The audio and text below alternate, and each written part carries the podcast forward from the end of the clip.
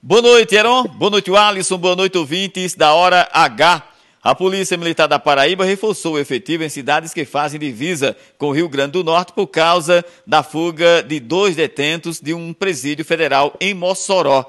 O comandante-geral da corporação, Sérgio Fonseca, afirmou que todos os comandantes regionais já foram comunicados para intensificar o policiamento na divisa. Desde cedo fui comunicado pelo nosso secretário de Segurança, o Dr. Jean Nunes.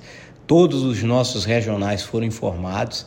Essa informação foi replicada, logicamente, para os comandantes de batalhões, sobretudo esses que fazem divisa com o estado do Rio Grande do Norte, exatamente para intensificar o policiamento nas divisas para que esses elementos que são oriundos do estado do Acre, eles não venham para cá, para o estado da Paraíba. E caso venham, a Polícia Militar e todas as forças de segurança do estado da Paraíba possam fazer aí a prisão desses elementos.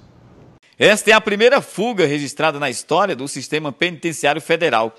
Os fugitivos são Rogério da Silva Mendonça, de 36 anos, e Davidson Cabral Nascimento, de 34 anos, também conhecido como Tatu ou Deizinho. Ambos ligados ao Comando Vermelho, estavam na penitenciária de Mossoró desde 27 de setembro de 2023. Da redação do portal Mais PB, Roberto Tagino.